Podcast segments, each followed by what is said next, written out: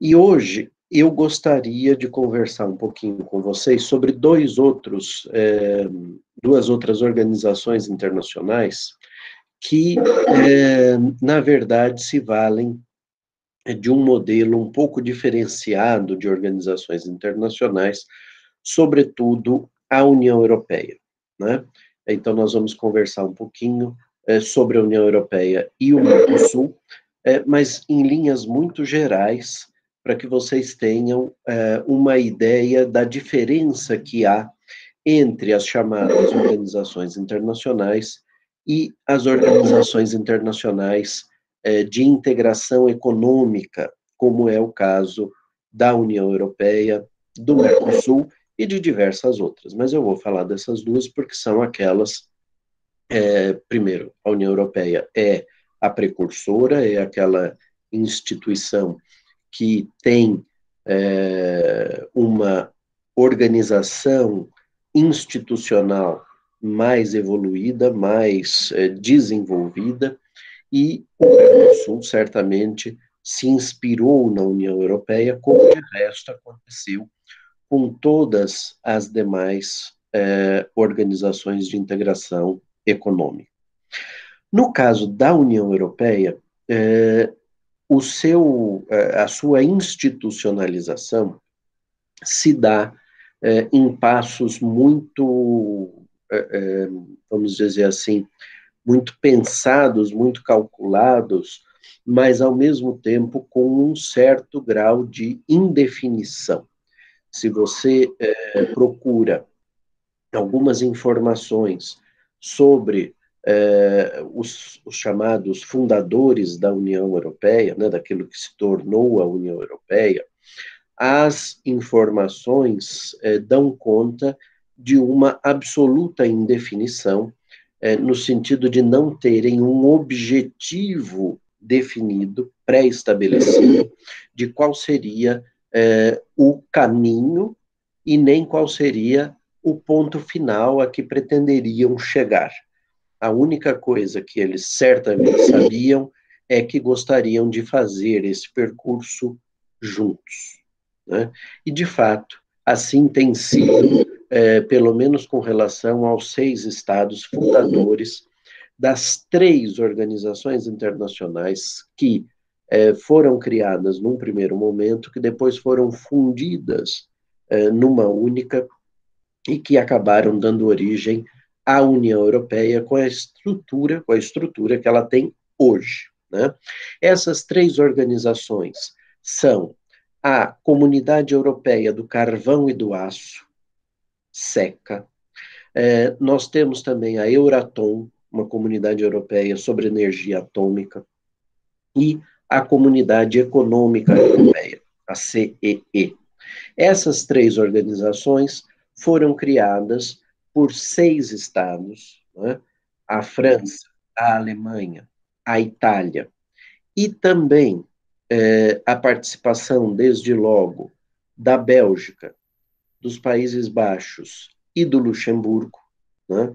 E aí você pode me perguntar, mas por que esses três estados?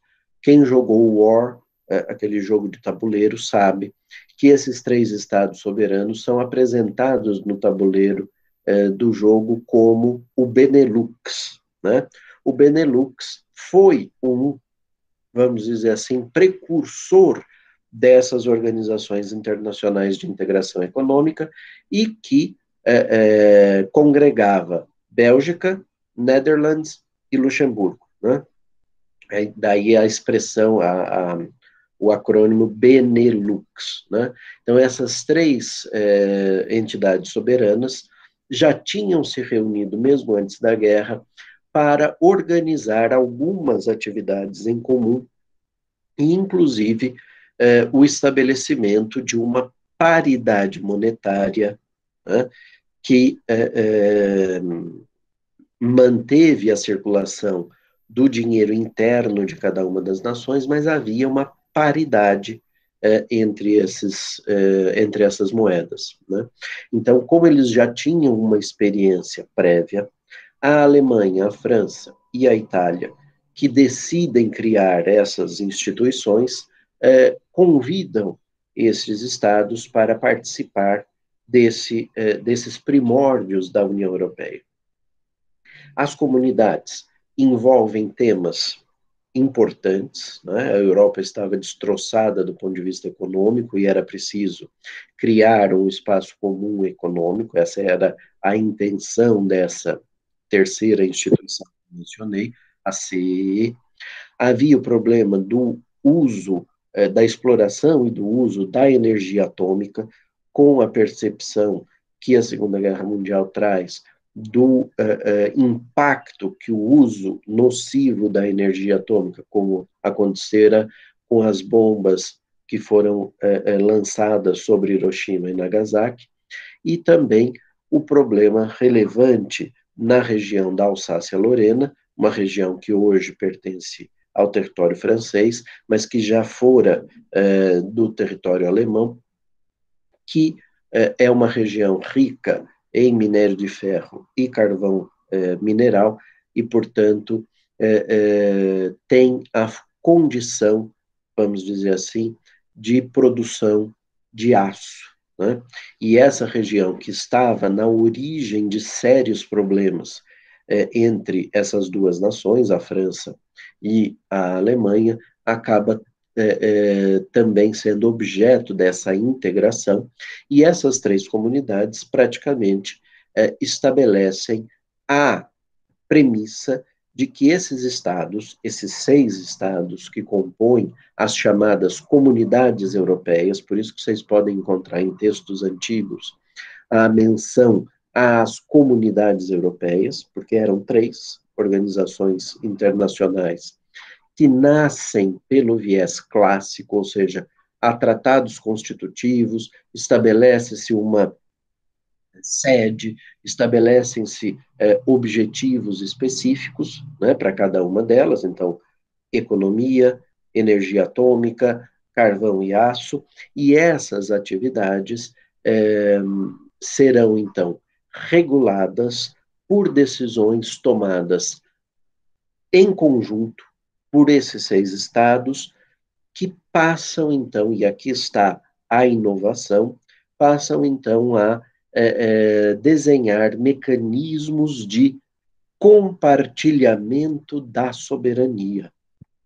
Praticamente, é, é, é a SECA, a CEE e a Euratom, é, Comunidade Europeia, eu não falei a sigla, acho, é, Euratom, é, Comunidade Europeia do, do, da Energia Atômica, tá? Então, é, é, eles passam a compartilhar a sua soberania, e aqui está a diferença relativamente às organizações internacionais de caráter clássico, naqueles temas é, descritos no Tratado Internacional Constitutivo das Comunidades, é, prevê-se a tomada de decisões conjuntas entre esses estados, segundo um sistema de ponderação dos votos, de acordo com alguns critérios também descritos no tratado, nos tratados constitutivos, tá? Isso vai é, é, produzir um período de estabilidade política interna na Europa, é, sem ameaças de guerra, sem ameaças de, é, é, de conflitos entre esses estados. Então, lembrando, Itália, Alemanha, França e os três que compunham já o Benelux, Bélgica, Países Baixos, que é o nome oficial é, da Holanda, né? A Holanda é um dos reinos que compõem o Reino dos Países Baixos, e o Luxemburgo, tá? Então, essas comunidades é, é, passam a atuar e é, compartilham a sua soberania nessas matérias. Decisões atinentes a esses temas passariam a ser tomadas é, em conjunto. Essa é, novidade no âmbito é, interno do continente europeu é, é vamos dizer assim, bem sucedida, e essa, é, esse sucesso atingido pelas comunidades europeias faz com que é, outros estados manifestem o seu desejo de passar a integrar essas organizações internacionais.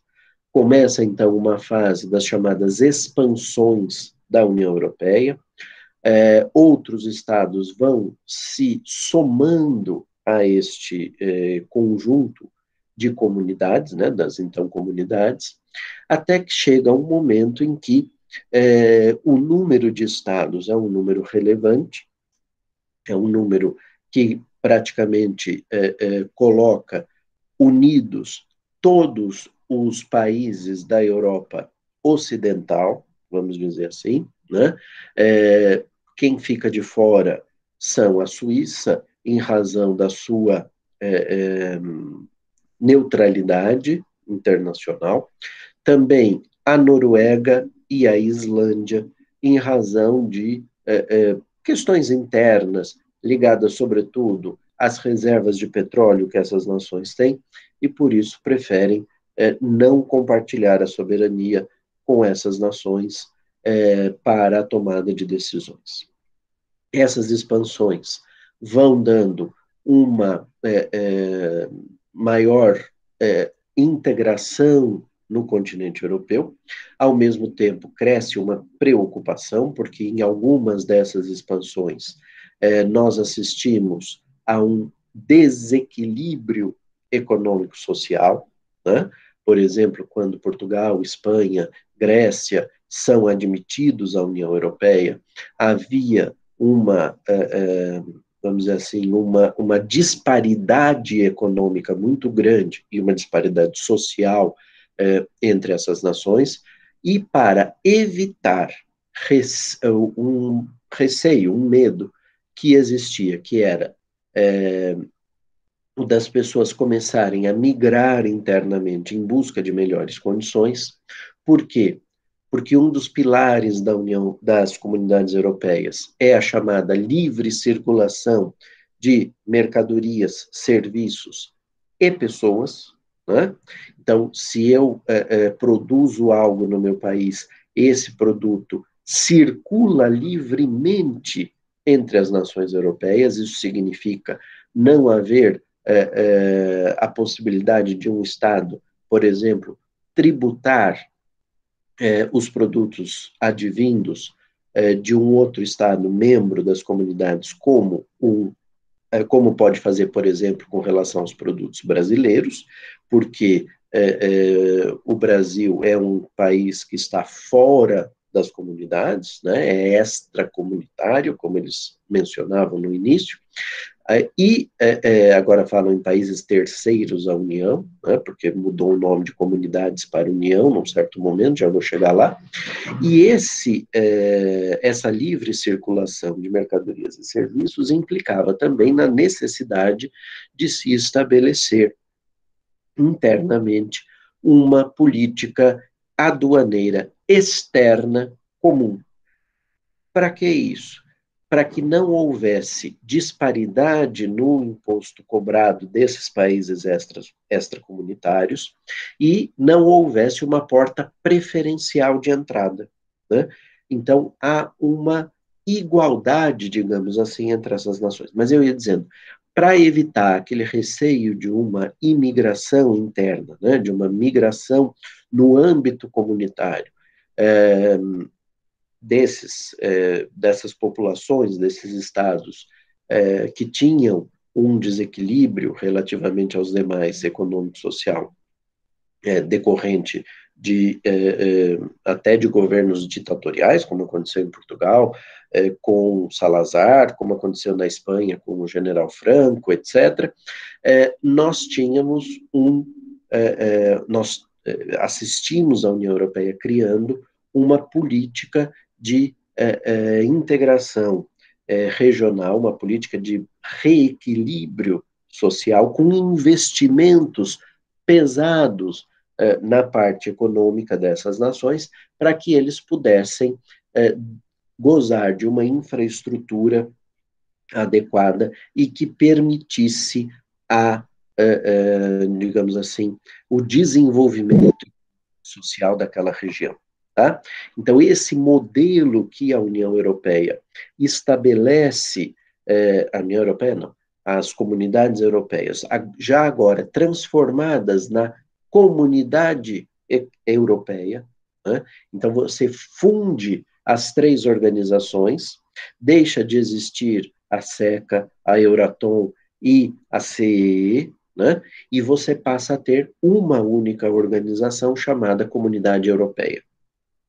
É nesse momento em que é, deixa de se falar em comunidades europeias para se falar numa única comunidade, uma comunidade que é, vai, aos poucos, abandonando a sua preocupação exclusivamente econômica e passa a compartilhar soberania em outras áreas de atuação dos estados, questões ligadas a uh, direitos, como uh, acaba acontecendo no início desse século, com a um, entrada em vigor da Carta de Direitos Fundamentais da União Europeia, eh, questões relacionadas ao estabelecimento de um espaço aéreo, né, de um espaço de controle aéreo comum, de que a União, uh, o Reino Unido não fará parte, desde logo, porque sendo uma ilha, né, um, um, conjunto de ilhas ali, eles entenderam que era conveniente manter o controle aéreo em um espaço aéreo é, é, próprios, né? então o espaço de Schengen, que é o nome que se dá a esse espaço aéreo comum, ele acaba é, é, restrito à parte continental, e com isso você, é, quando voa, por exemplo, de Portugal à Alemanha, da Alemanha à, à Finlândia, da Finlândia à Dinamarca, a, da Dinamarca para a Grécia, você faz voos internos. Né? É, em seguida, eles decidem extinguir a comunidade europeia e é, adotar a nomenclatura União Europeia, que é a nomenclatura que hoje é utilizada, né? E é, é, tudo isso vai, ser fe vai sendo feito pela adoção de tratados novos, tratados que vão é, é, substituindo os tratados anteriores, muito embora muita coisa se mantenha como regra, né? Então você assiste é, a publicação, por exemplo, de é, é, legislação comparada entre os diversos tratados da União Europeia. Já vi, por exemplo, livro que fazia é, é, é, fazia comparação entre os tratados originários, o Tratado de Maastricht, o Tratado de Amsterdã, o Tratado de Lisboa, porque eles vão mudando a estrutura organizacional da União Europeia avançando numa institucionalização, mudando nomes dos órgãos, é, é, reestruturando alguns, extinguindo outros, e assim sucessivamente. Quer dizer, é um modelo é, é muito dinâmico e, ao mesmo tempo, um modelo que não se confunde nem com uma federação, porque para alguns assuntos cada Estado continua tendo absoluta independência para tomar algumas decisões, muito embora isso cada vez seja menos é, perceptível, e é, é, também não seja uma confederação, como acontece com a Suíça, né, a Confederação Helvética, em que várias nações se uniram e passaram, é, é, transmitiram a sua soberania para uma outra nação. Não, ali é uma coisa sui generis, completamente nova, bastante institucionalizada, com um parlamento, há eleições para deputados europeus, deputados que se reúnem no Parlamento Europeu, há um executivo da União Europeia é, que funciona em Bruxelas, há um tribunal, aliás, há dois tribunais, um tribunal de primeira e um tribunal de justiça, de primeira instância um tribunal de justiça, que funcionam no Luxemburgo, e tudo isso, então, compõe é, a chamada União Europeia, que é, é, também no início desse século assiste, em primeiro lugar, a uma expansão para o leste, que até então não tinha acontecido, com a entrada dos países que, é, durante a Guerra Fria, estiveram sob a influência da União Soviética. Há também é, a entrada em vigor é, de uma moeda única, né, comum aos Estados membros da União Europeia, que o Reino Unido não adotou, o Reino Unido continuou é, é, vinculado à circulação da Libra, né? E por que, que o Reino Unido pôde fazer isso? Por que, que é, por exemplo, em matéria é, é, de direito internacional privado, por exemplo, a Dinamarca também não aderiu a boa parte dos regulamentos em matéria de conflito de leis no espaço? E a resposta é a seguinte: é que a União Europeia e as comunidades antes dela partem do seguinte pressuposto: se você está desde o começo, qualquer mudança futura, você pode escolher se aceitará ou não. Você faz uma opção por estar dentro ou fora, um opt-in ou um opt-out. E os eh, estados que aderem, então vamos imaginar, criou aqui em 40 e poucos. Daí você vem, em 1980 alguém aderiu tudo o que foi compartilhado antes de 1980 não pode ser escolhido, não pode haver opção. O que faz muito sentido, porque se eu estou entrando agora, e agora o estágio de integração é esse, tudo que veio antes eu preciso aceitar. O que vai ser compartilhado depois, para quem entrou nos anos 80, pode, eh, esse Estado pode fazer o opt-in ou o opt-out. Quem todavia, entrar hoje na União Europeia, não escolhe. Recebe tudo o que tem de atual. Então tem que entrar e só daqui para frente é que vai poder fazer as opções. E é por isso que, por exemplo, a União, a, o Reino Unido decide não adotar a moeda comum. Né? É, mas, de modo geral, é, todos os estados usam o, o euro agora, já com, o Brexit, né? Então, é, o euro é a moeda comum da União Europeia, ela é, é, gerenciada do ponto de vista financeiro, monetário, pelo Banco Central Europeu, que é uma instituição da União Europeia, mas os estados têm uma certa liberdade é, sobre, não nas cédulas, mas nas é, moedas, né? Ficou definido que a moeda com o valor de face, aquela, aquela a parte da moeda, né, o lado da moeda com o valor de face é padronizado, mas o verso é, pode trazer, é, é, digamos assim, é, elementos nacionais. Né? Então, cada país pode optar por o que iria cunhar nas moedas é, no verso. Né? É, eu morava em Portugal na ocasião em que o euro entrou em vigor. Né? É, então, vocês imaginem é, a situação de pessoas que, é, desde que nasceram é, lá em Portugal, lidavam com um dinheiro que sempre foi o mesmo, que poucas vezes desvalorizou, chamado escudo, né? E, de um dia para o outro, o uh, uh, euro entra em vigor. Eu me lembro, uh, no intervalo de aula, na primeira semana em que o euro entrou em vigor, nós fomos tomar café no intervalo e um colega meu do mestrado, depois eu perdi contato com ele, mas ele começou assim, a fazer um, uns cálculos do tipo, é, ela está me cobrando tantos, tantos centavos de euro, tantos centavos de euro equivale a 100 escudos, eu vou pagar com essa nota, com essa moeda de um euro, por exemplo, um euro equivale a 200 escudos, ela precisa me devolver 100 escudos, 100 escudos são 50 cêntimos, que eles chamam de cêntimo ao invés de centavo, como a gente. É, é, e eu peguei e falei assim para ele, falei, olha, para, para, você vai enlouquecer se você ficar convertendo tudo assim o tempo inteiro. Começa a pensar em euro, né? Imagina, eu que assisti é, é, até aquela altura, até a entrada do real, eu só eu peguei no Brasil sete ou oito moedas diferentes, né? Eu estava mais do que acostumado com essa troca de, é, de valor de face, de moeda, dinheiro carimbado, dinheiro cortando zero, dinheiro com é, é, unidade real de valor, etc, etc. Então, eu sabia é, é lidar com isso e eles não sabiam.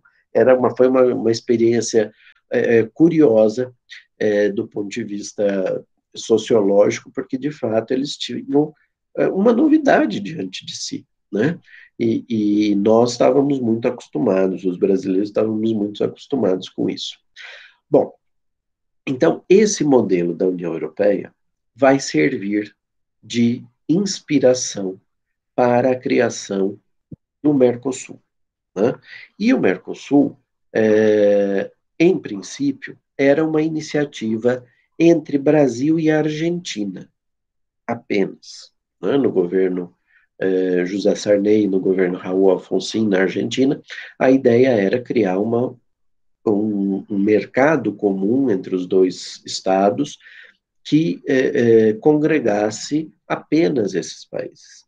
Só que o Paraguai e o Uruguai é, pleitearam a entrada, e de fato a, a entrada desses estados, é, para eles, fazia todo o sentido possível, porque havendo um mercado comum entre Brasil e Argentina, que eram economias muito maiores, e são até hoje economias maiores do que as, as do Uruguai e do Paraguai, é, se eles ficassem de fora, eles iam ter muitas é, dificuldades. Né?